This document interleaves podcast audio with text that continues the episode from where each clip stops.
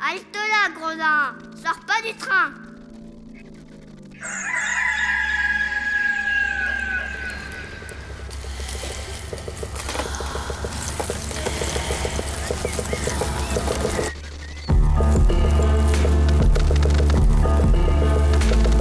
Dès ma plus tendre Plus on est jeunesse, malheureux, plus on souffre. Il faut plaindre les affligés. C'est une loi du loi de l'humanité. Puis de manière ou d'autre, les consolations arrivent et la douleur s'en va. Mich ein Unrecht. Je me propose de raconter sans nouvelles ou fable, ou parabole, ou histoire, à notre. L'an 1348, la peste se répandit dans Florence. On trouvera dans ces nouvelles plusieurs aventures galantes, tant anciennes que modernes.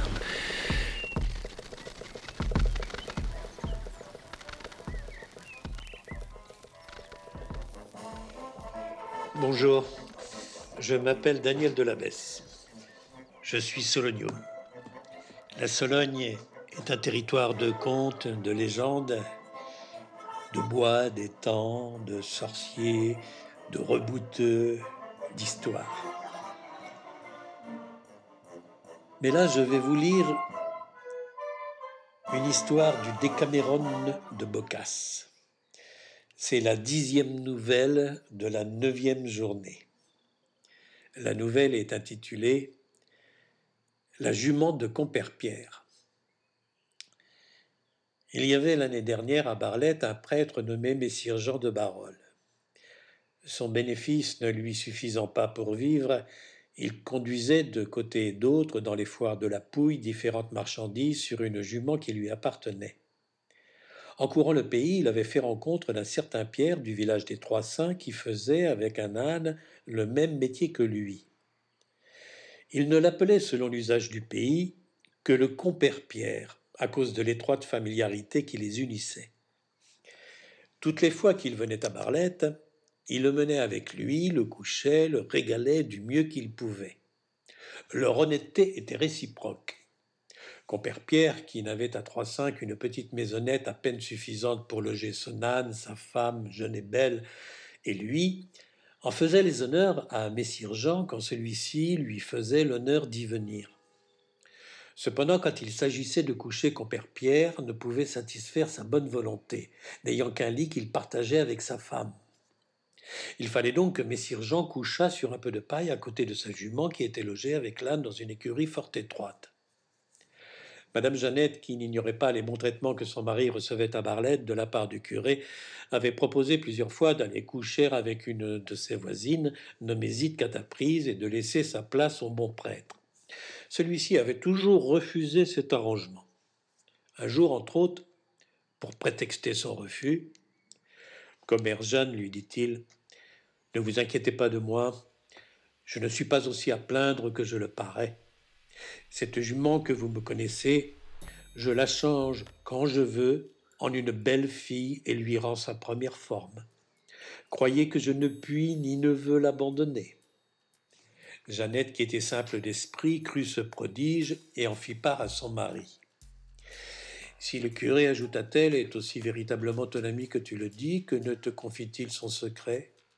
Tu ferais de moi une jument, et avec l'âne et moi, tes affaires iraient mieux. Nous ferions double profit. Compère Pierre, qui n'était rien moins qu'un rusé compère, crut aussi au prodige, se rendit au conseil de sa femme, et sans perdre de temps sollicita Messire Jean de lui apprendre son secret.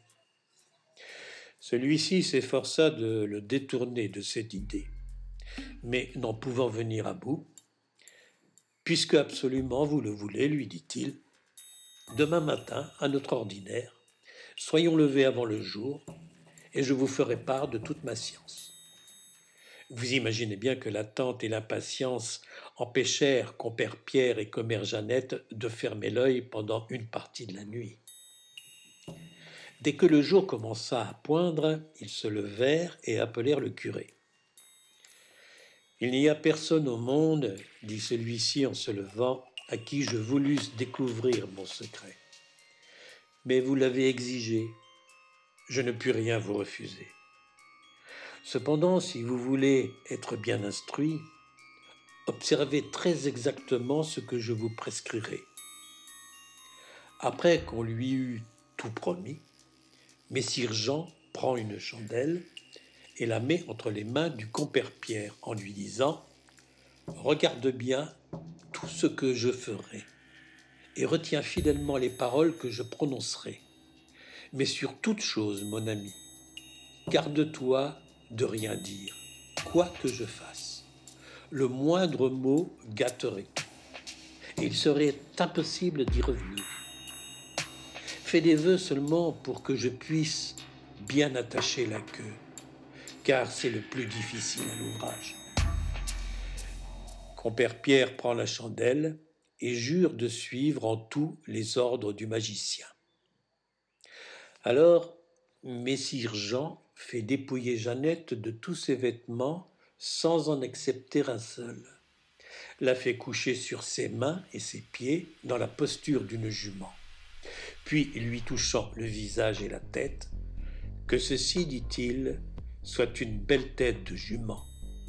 De là, passant aux cheveux, que ceci soit belle crinière de jument.